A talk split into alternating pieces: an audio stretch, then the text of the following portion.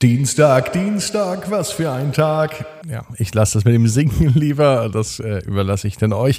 Ich hoffe, es war ein fantastischer Dienstag. Jetzt ist Zeit fürs Bett. Zeit zum Einschlafen am Dienstagabend. Ab ins Bett, ab ins Bett, ab ins Bett, ab ins Bett. Der Kinderpodcast.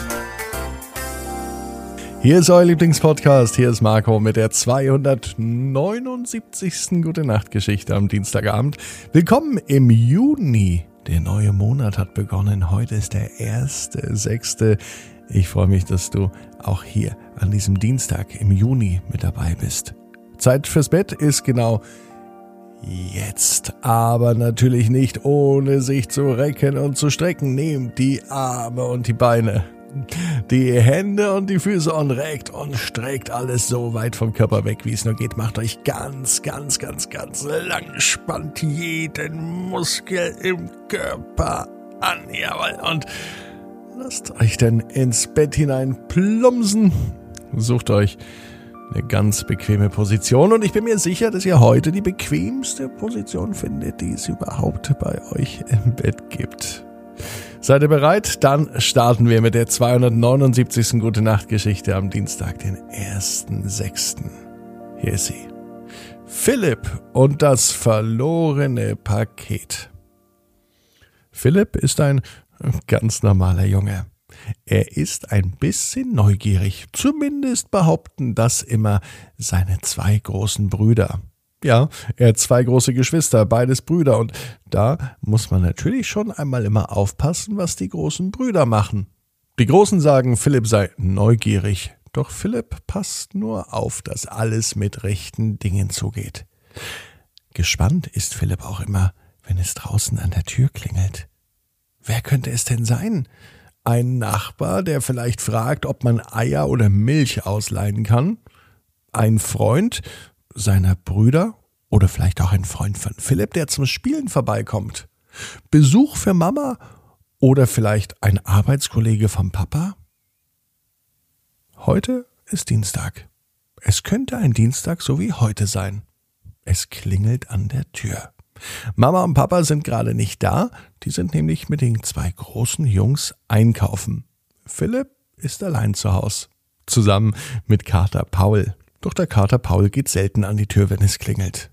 Meistens machen das die Brüder, Mama oder Papa und Philipp. Ja, er schaut meistens nur zu, denn er möchte auch wissen, wer vor der Tür steht.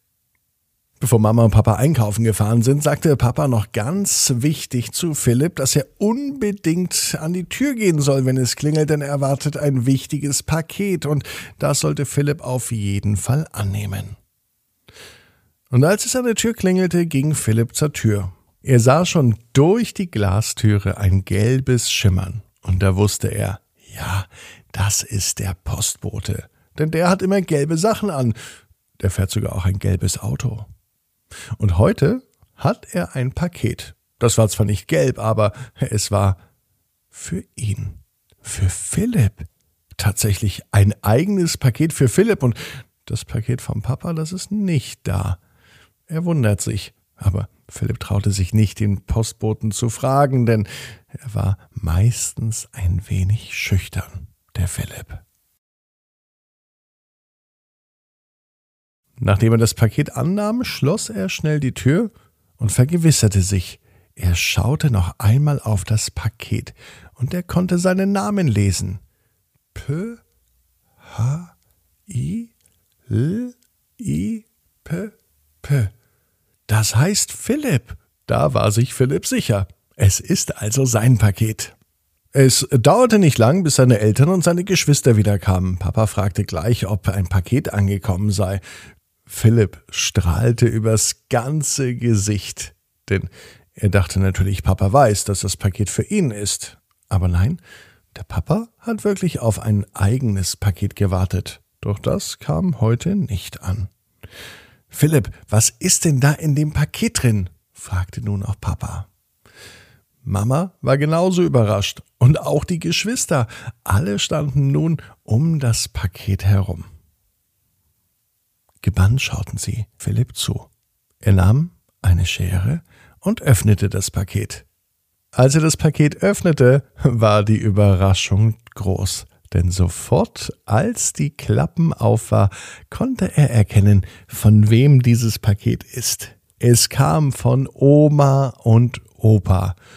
Die hatte Philipp schon lange nicht mehr gesehen. Und das ist wohl ein nachträgliches Geburtstagsgeschenk, denn Philipp hatte letzte Woche Geburtstag und Oma und Opa haben ganz viel tolle Sachen in das Paket gesteckt. Dinge, die Philipp mag.